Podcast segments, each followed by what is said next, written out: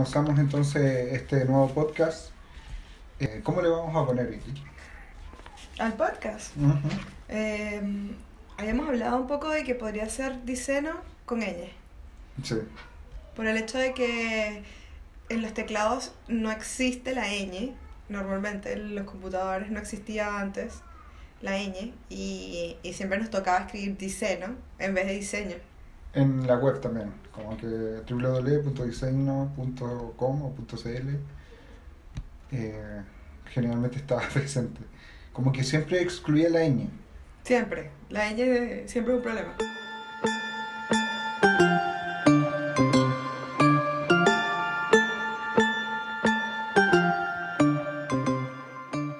Nosotros trabajamos en diseño hace mucho tiempo.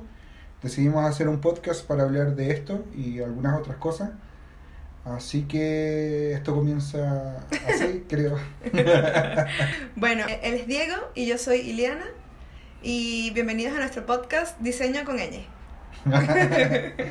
Bueno, Diego, cuéntame, eh, ¿cómo te, te preparas para el 2020 con respecto a un poco a las tendencias del próximo año?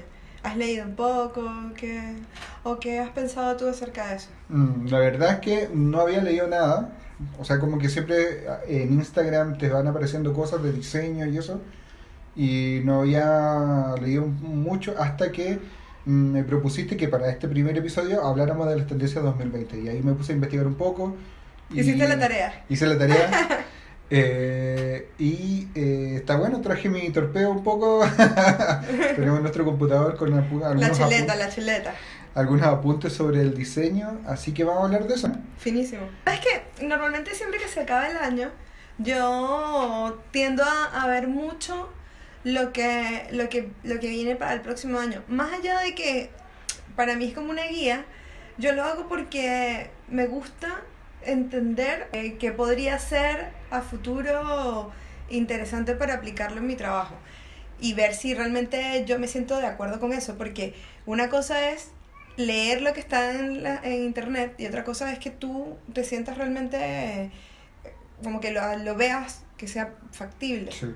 Porque es demasiado ambiguo, o sea, en el fondo no, no, no debería de ser totalmente cierto, porque es como una, es una visión a través de datos. Claro, claro, claro.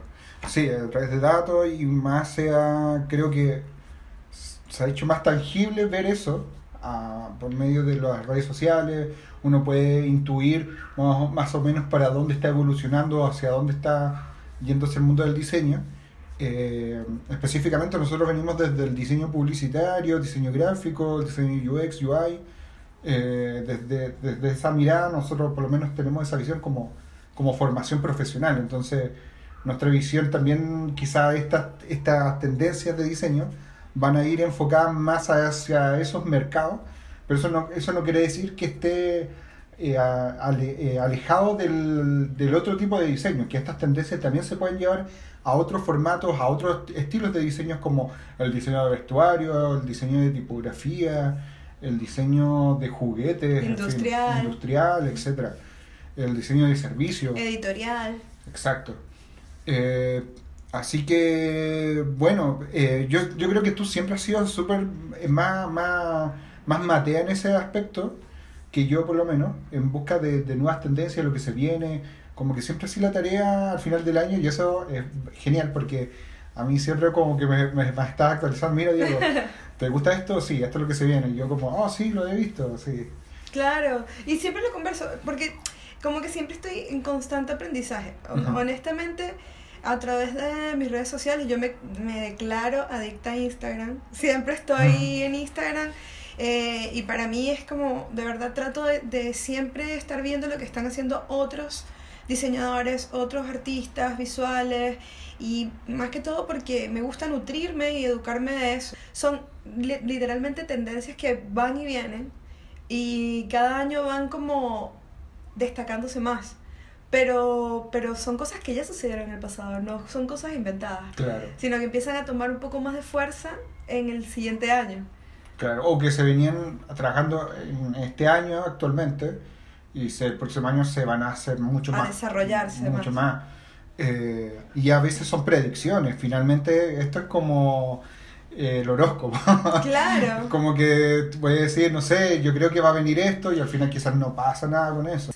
Nosotros estuvimos revisando distintos sitios web y, y bueno, tú habrás visto tus fuentes, yo tengo las mías. Y en todos van diciendo cosas distintas Exacto. y por eso es súper subjetivo. Sí. Bueno, entonces revisemos las tendencias que vienen para el próximo año. Ya, hagámoslo. Vamos a hacer una lista, vamos a ir eh, numerándola, diciéndola, nombrándola, y la vamos a ir analizando y desmenuzando, y vamos a ir viendo qué tan tendencia puede ser y qué tan bueno o qué tan malo puede llegar a ser también. Conchale, sí, porque puede que hayan unas que sean muy malas. De Sí, verdad, sí. de pana yo he visto unas que son muy, muy. mm, como que, ajá, no entiendo. Claro, sí. Ya, genial. Veamos estas. eh, acá tenemos anotadas algunas. Claro, veíamos que una tendencia para el próximo año es la versión de eh, Mobile First, que es diseñar primero para mobile y después para escritorio, para computador, para desktop. Que normalmente cuando creamos una- un sitio web, tendemos siempre el, eh, como nos educaron, es primero empezar a diseñar la interfaz para el computador y después adaptar a mobile.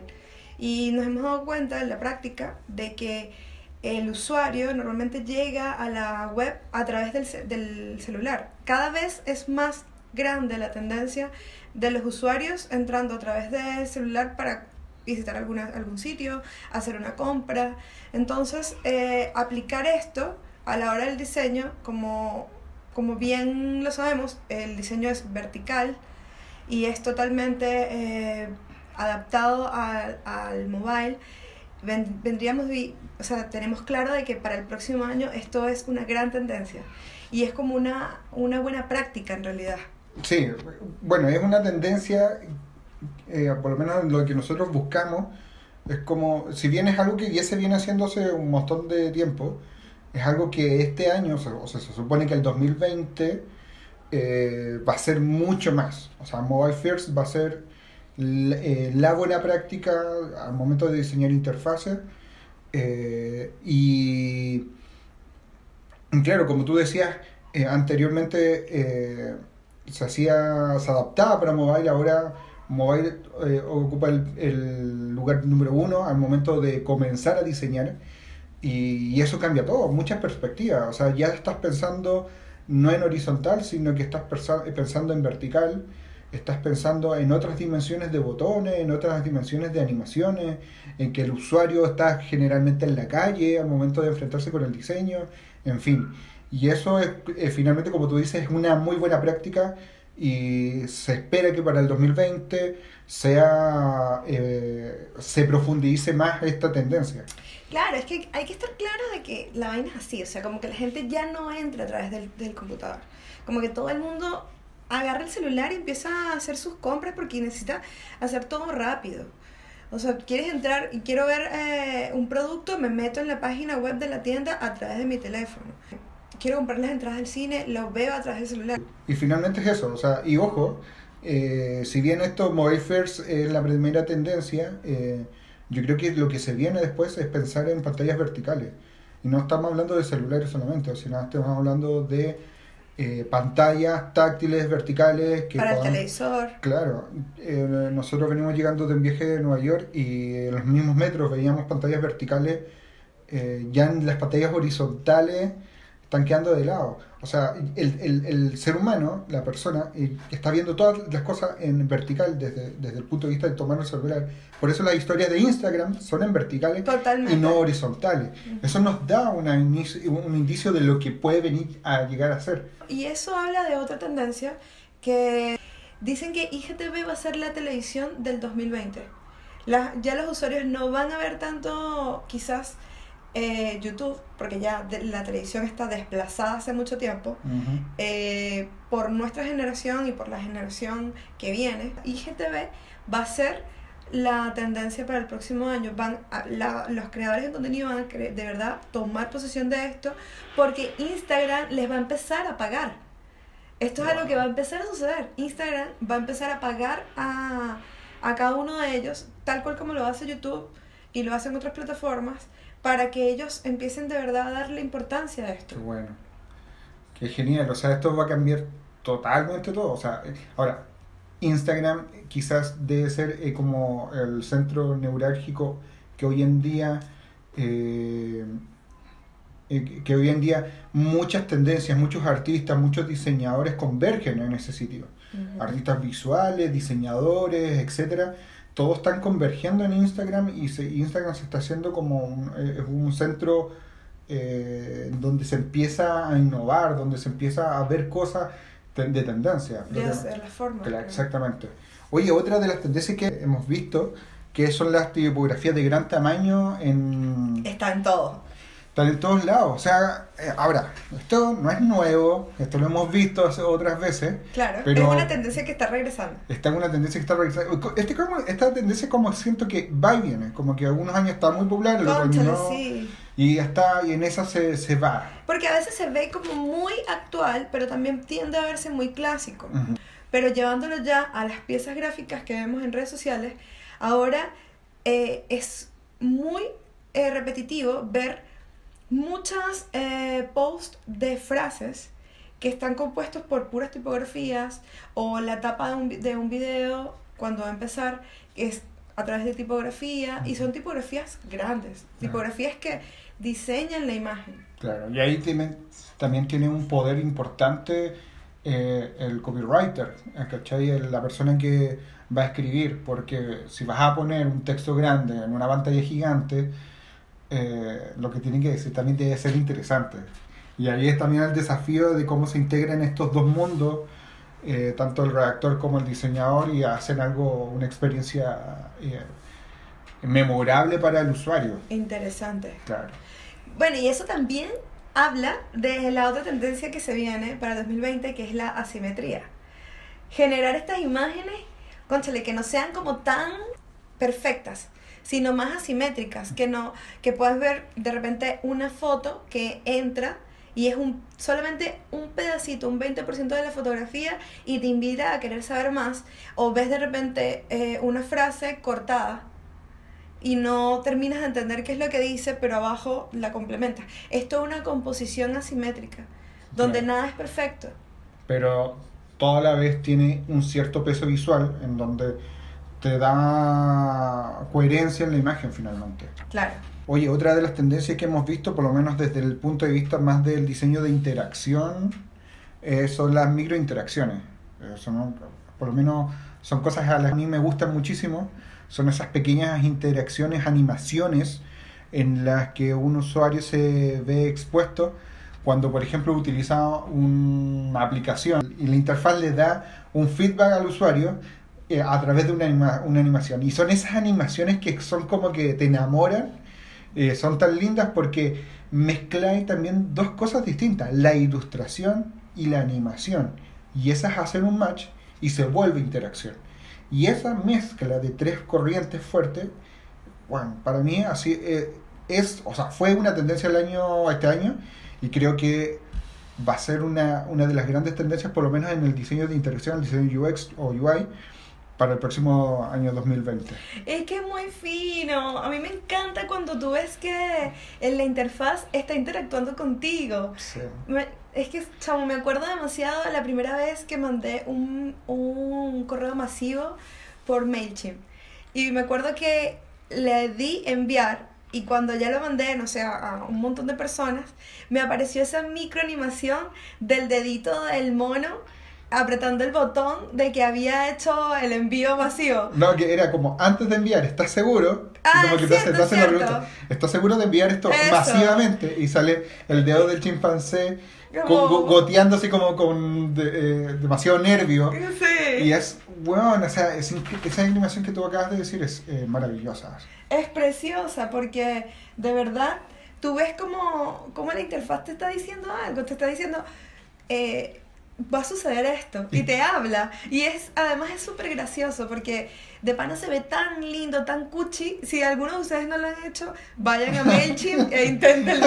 Sí. Es demasiado bello ese mono y, y me encanta como, como se mueve el dedo. Y aparte que es como un pulgar eh, presionando, o sea, el índice presionando hacia abajo y el pulgar hacia afuera, así muy chistoso. Sí, es buenísima. Y además que a- eh, habla de la empatía que tiene MailChimp con el usuario. Finalmente es como decirte, yo sé que esto te pone nervioso.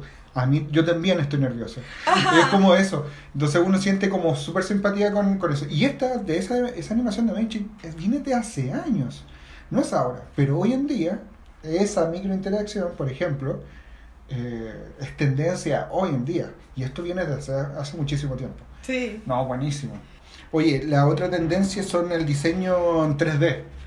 Ay, bueno, pero y esa es una tendencia que ya venía de hace mucho tiempo. Y esto cruzando, o sea, irnos totalmente, salir de la vereda del diseño web, eh, web y, o UI e irnos a modelos 3D. Claro, O sea, una cosa- volúmenes. volúmenes, otra cosa totalmente distinta. Bueno, mira, ya les llegó como su momento. Exacto. Es que eh, la necesidad del mercado era distinta. Eh, la necesidad del mercado era que tú supieras diseñar en, en, en, en algo plano, ¿no es cierto? Eh, me acuerdo que hace dos años también la necesidad y el diseño, eh, por ejemplo, trabajar a- After Effects era, era muy requerido para algunos diseñadores gráficos y eso fue una tendencia full con la explosión de las redes sociales. Y hoy en día creo que es el turno de los diseñadores 3D.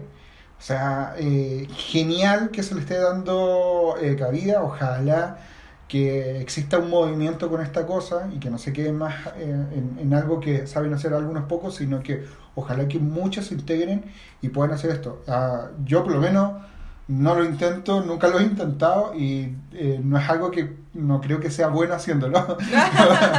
Eh, con- el diseño 3D, eh, yo admiro muchísimo a los diseños 3D, son geniales ah, para mi gusto, cada vez se están poniendo más pro Mi super pro. oh, y las herramientas que están apareciendo son increíbles. Sí, sí. Yo creo que este puede ser el año de la animación 3D, muy muy buena. Y más que todo porque el usuario cada vez quiere ver más realismo en las imágenes.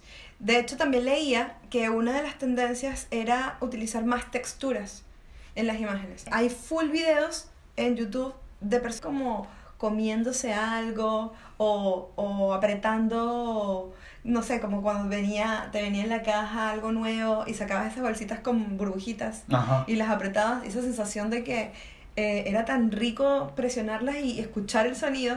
Ahora hay, hay videos, muchos videos de personas creando estos contenidos de solamente alguien presionando las burbujas y viendo y hace que el usuario pueda ver cómo se siente y cómo se oye y es llevar a la mínima expresión de sensaciones y de, y de disfrute del usuario, porque le estás entregando exactamente lo que quieren y lo que les gusta disfrutar.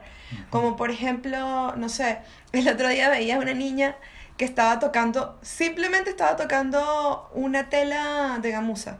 No sé cómo le dicen acá en Chile, pero eh, cotelé, creo que le Mm, dicen. También existe Gamusa. y- Gamuza, bueno, ya. Perfecto.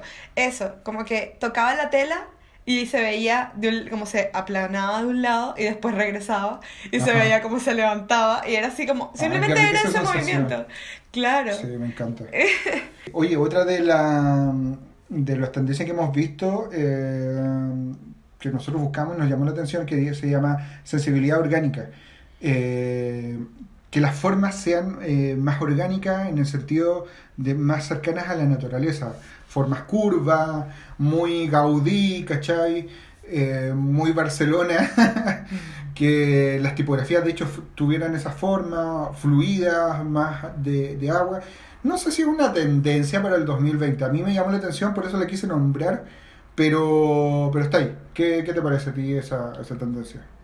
Mm, me parece que sí, o sea, realmente cada vez eh, se quieren ver las cosas menos eh, perfectas. Estamos valorando mucho más eh, ver el proceso, entender los procesos, entender más cómo se llega a eso, cómo yo hago para lograr ese objetivo y cómo, cómo no ver solamente la pieza lista, sino que los usuarios queremos ver más el proceso y ese mismo proceso habla de hacer algo orgánico, de hacer algo natural, de hacer algo, de decir la verdad. Nosotros ya no queremos ver como usuarios imágenes perfectas ni personas perfectas, sino queremos saber cómo se, cómo se logra y cómo se llega a eso tan bonito.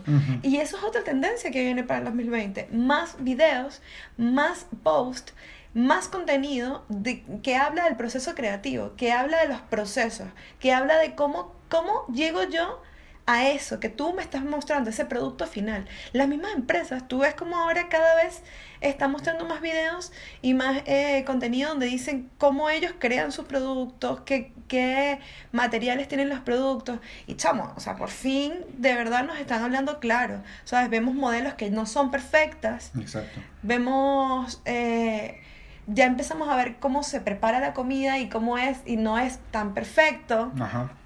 No, es, genial porque entráis como en la cocina de, de, lo- de, esta, de estos departamentos de diseño y, y- ves cómo, cómo lo hacen finalmente.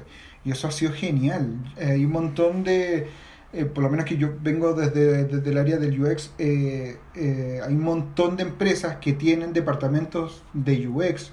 Estoy hablando Mercado Libre, eh, Wo- eh, WOM, eh, BBVA, eh, Banco BCI, por ejemplo, por nombrar algunas, todos tienen su equipo de UX, De y, UX, y están mostrando, por ejemplo, los procesos. Lo interesante de eso es que no, no, no solamente que tengan equipos de UX, sino que ellos están abriendo las puertas de su cocina y están mostrando, mira, nosotros trabajamos de esta forma. Nosotros están mostrando casos de éxito y la comunicación de estas empresas corporativas que, que, que generalmente iban al cliente final, hoy se están abriendo a los eh, posibles trabajadores que me gustaría tener, atraer talento creativo a mi empresa. ¿Y cómo lo hago? Bueno, abriendo las puertas de mi casa para que vean y visiten mi casa y si les guste, por favor, postule. Total. Eso me parece maravilloso. No, es brutal. Por ejemplo, yo sigo a muchas empresas, entre esas Mercado Libre, de acá de Chile, y en el último tiempo, eh, de verdad, estoy súper agradecida de que han hecho charlas gratuitas de UX en donde hemos podido ver cómo es el proceso de ellos y entenderlo desde una mirada más eh, cercana, ¿sabes? Como siendo parte del equipo. O sea, finalmente, es, bueno, es, yo creo que todo eso finalmente es una tendencia nueva. Claro que sí. que es eh, el compañerismo entre los colegas de diseño. Por lo menos eh, el diseño UX se está apoderando un poco de eso y está como haciendo mucho compañerismo y sin duda es una tendencia. Total. Eh, ser más, más compañero, abrir las puertas de mi casa para que conozcas mis procesos creativos, el cómo llego a la solución de diseño, etcétera. Ojalá que siga siendo una tendencia todos los años. Y se agradece, total. Oh, totalmente.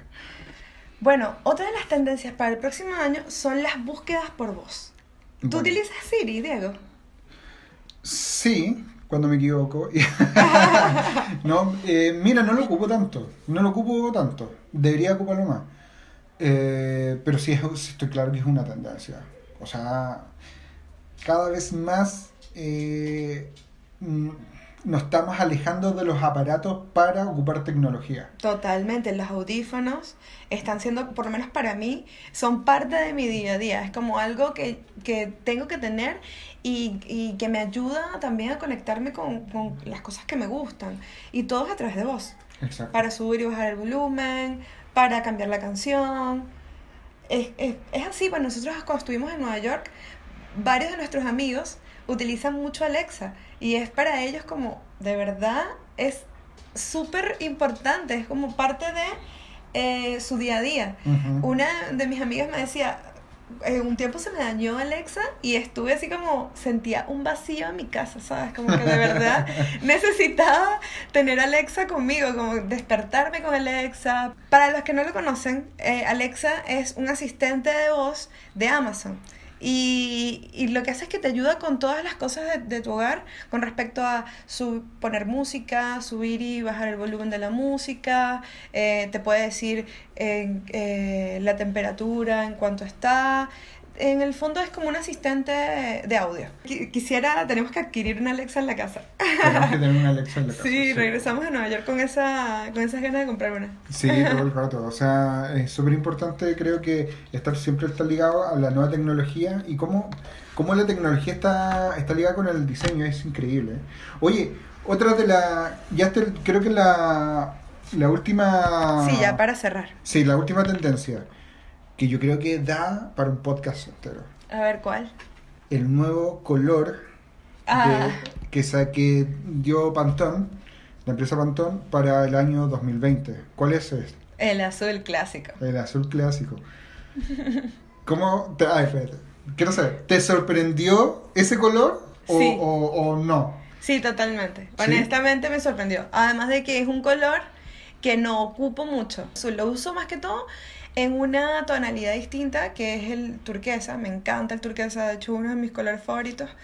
Eh, pero el azul clásico creo que es un color muy lindo que no se le sacaba el provecho suficiente y para mí es maravilloso que haya aparecido para este próximo año como tendencia porque me inspira a utilizarlo, a integrarlo en mis ilustraciones, en mis diseños y, y es- está bueno porque además te, te hace pensar en qué contrastes utilizar con él Sí.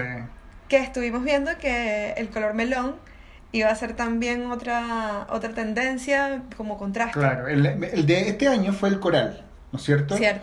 Eh, que es un color precioso. Eh, y este año el azul clásico. ¡Wow! A mí me sorprendió. Mucho. Me sorprendió porque es un color muy básico. No es un color, imagínate, pasamos desde el coral, que no viene siendo ni siquiera un color terciario, a un color básico, básico, que es el, el- el- el azul. Eh, da para hablar mucho de esto, Sí. muchísimo. Creo que no lo vamos a poder abarcar en este, en este episodio, pero, no, en este no. pero me sorprendió para bien. Me sí, gusta, me gusta. Es que es un color que inspira elegancia, simplicidad, es muy minimalista. Me, me encantó, me encantó. Sí, sí, genial. Yo, a mí me pasa algo con el azul. Yo cuando era pequeño, era niño, eh, obviamente te- el típico color que, que te inculcan un poco la sociedad eh, son los colores eh, que están asociados a, a- a cierto, a cierto sexo. Eh, por ejemplo, no sé, el rosado para mí, para niña, el azul para los niños. Y el azul a mí me gustó claramente por, por esta cosa mea de, de- de que la familia, que la sociedad te, te, te ponía a, a- a- a querer elegir un color. Eh, pero poco a poco como que me fui desencantando del color y me fui yendo hacia el- a otra a tonalidades, no sé, me fui más al negro, de- después me fui por el rojo, luego me fui por el amarillo eh, y dejé de dejó de gustarme el azul. Es muy loco. Es que obvio, porque este también tenemos que Porque te hablarlo. saturan un poco. Pero ¿por qué los hombres tienen que ir con el azul y las mujeres con el rosa? O sea, de- después vamos a hablar de eso. Eh, Sí, Pero, pero claro, qué interesante el tema de la psicología del color aplicado a lo que vivimos diariamente en nuestro entorno y Ajá. cómo el color nos aporta o nos resta en nuestra vida. Es súper importante. sí. Y bueno, después vamos a hablar de cuáles son nuestros colores eh, eh, más utilizados en el diseño. Bueno, y eso fueron más o menos las tendencias que nosotros analizamos el año para el, para el próximo año, el año 2020.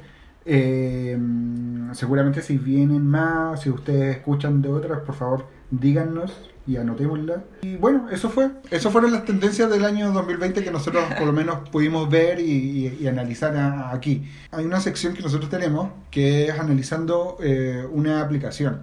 Sí, sí, me encanta. La idea de esta, de esta sección es que eh, capítulo a capítulo vamos a hablar sobre una aplicación que puede ser web o mobile o lo que sea eh, sobre diseño y, y, por ejemplo si las has utilizado tú o yo y, y- para qué nos podría servir. ¿Qué aplicación por ejemplo podrías recomendar tú de diseño? Hablemos de una. ¿Cuál es la que traes tú? Lili? Mira, yo creo que la que voy a, recomendar ahora es una que utilizo mucho, que se llama Snapseed. Es una aplicación que me aporta un montón porque eh, sirve para hacer edición de fotografía eh, y tiene demasiadas herramientas que brutales, de verdad, que son como que te ayudan eh, demasiado a perfeccionar tu imagen, pero de una manera que puedes hasta guardar los últimos cambios y aplicárselos después a todas las fotografías. Estás- Es brutal. Eh, De hecho, es la, la aplicación que más uso cuando quiero editar mis fotos. Ni siquiera las edito desde, Photoshop. Desde Photoshop. ¿De verdad reemplazó Photoshop? Para mí, a través del teléfono, sí, totalmente. O sea, guardando las, las proporciones, no es Photoshop, digamos, Photoshop grande y gigante con todas las infinidades de herramientas que posee, pero esta aplicación está bastante buena, ¿no? O Sí, tiene, mira, tiene herramientas como tapón de clonar, que es el tipo, la misma herramienta que se utiliza en Photoshop. Aquí la tienen también y es eh, exactamente lo mismo. Tú puedes ir tocando la imagen y no sé, por ejemplo, si tiene una mancha el vestido, puedes arrastrar con el dedo y te copia lo que está más cercano a la mancha en cuanto a imagen. Y ahí te, te lo vuelve plano según el color. Y puedes ir acercando la imagen para evitar que esos detalles aparezcan. Como también puedes eh, hacer recortes de imagen eh, de manera proporcional, también libre. Puedes eh, agregarle grano a las fotos. Eh, tiene un montón de, de herramientas que de verdad los invito a conocerla, a descargarla. Se llama Snapseed de semilla y tiene el icono es una hojita de una hojita verde. Ah, perfecto. Oye, eh, qué genial. O sea, pasó la barrera de los filtros de, fe- de, de Instagram.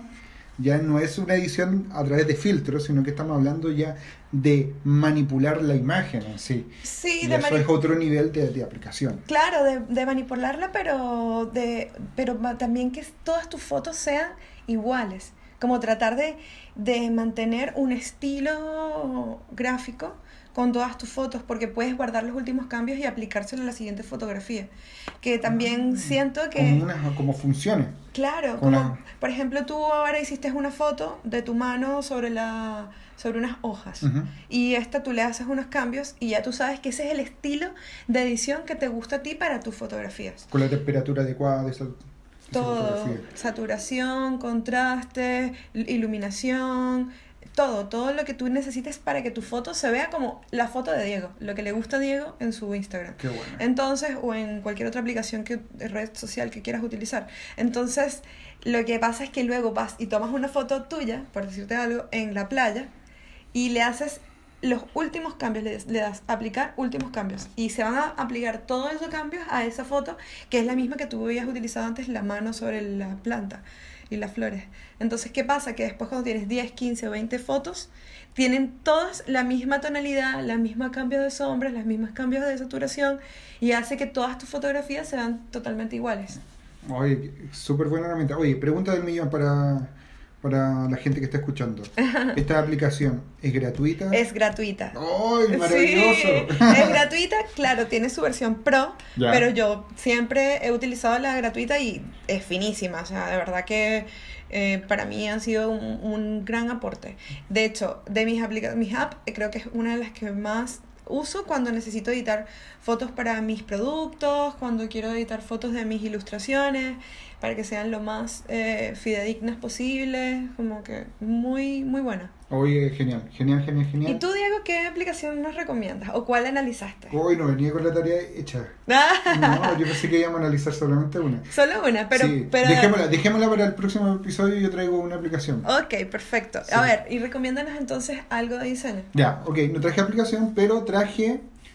Eh, estamos terminando ya este podcast, así que la última sección, después de analizar la aplicación del día, es eh, dar una recomendación. Yo voy a dar una recomendación de, de- de algo que uno puede utilizar eh, en el día a día, o sea, Ok. una herramienta que podemos utilizar.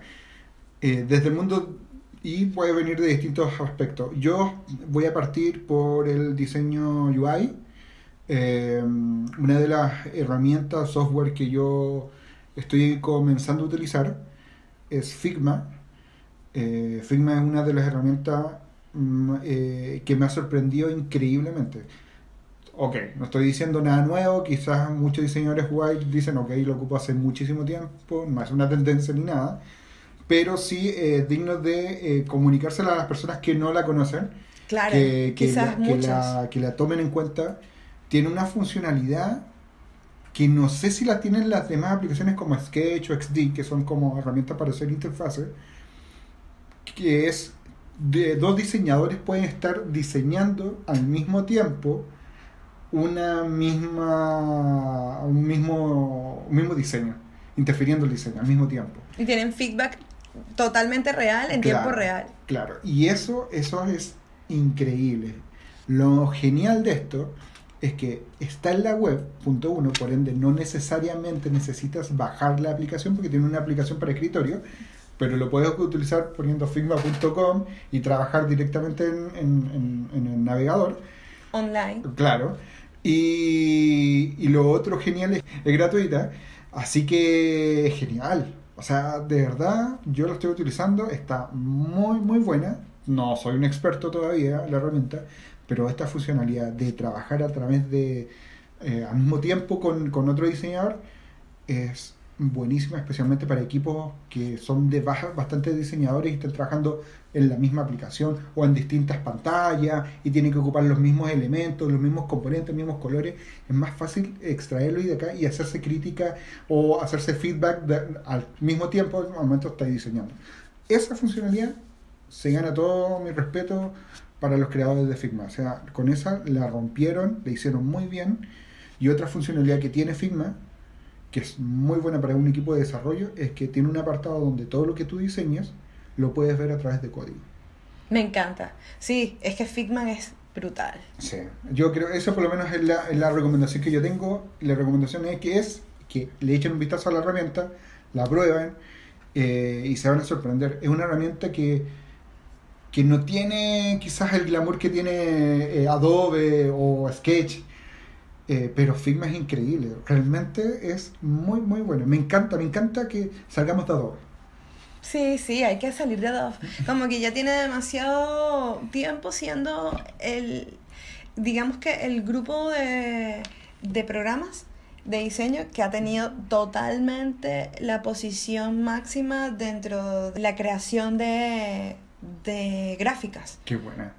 Qué buen tema eso. Mm. Podríamos dejarlo para un podcast. Sí. O así como una discusión polémica sobre los programas de diseño y su Y el- monopolio. Y el costo que, y el costo que, que tiene. tiene, es de- que pana es increíblemente Súper, caro. súper bueno. Sí. Buen tema. Es un buen tema. Dale, tú, ¿qué recomendás? Eh, bueno, mi recomendación de, esta, de este primer capítulo es bien genérica porque creo, quiero, no quiero abarcar un solo capítulo, solamente quiero recomendarles la serie que está en Netflix, que trata de muchos diseñadores que según su estilo eh, crean distintas piezas de, de diseño en su, en su área, en su estilo. Podemos ver diseñadores de juguetes, podemos ver diseñadores de autos. Es una serie increíble que ya tiene su segunda temporada en Netflix y cada capítulo me sorprende, increíble. Hay distintos capítulos, de verdad no podría seleccionar uno. Eh, les recomiendo ver desde la primera temporada hasta la segunda temporada. Mm, Todo lo que ven en la serie es de alto impacto y de muy buen contenido. Sí. Así que vayan a verla. Sí, la serie se llama Abstract. The Art of Design. Eh, una serie que tiene ya su segunda temporada, está en Netflix. Y como dice Ili, habla de todos los campos del diseño, desde el diseño gráfico clásico que nosotros, del que nosotros hablamos, eh, y pasar al diseño de juguete. Ese capítulo es increíble, me voló Lo la amo, cabeza. lo amo. La amo a ella y amo el capítulo. Sí, sí, sí. amo su creación y de verdad es increíble. Sí. Vayan, vayan por eso. Sí. Bueno, Diego, con eso terminamos el primer capítulo. Gracias por escucharnos. Esperamos que les haya gustado y que, bueno, estén atentos para el próximo capítulo de Diseño con ñ. Así se llamará, no lo sabemos. Chao. Chao.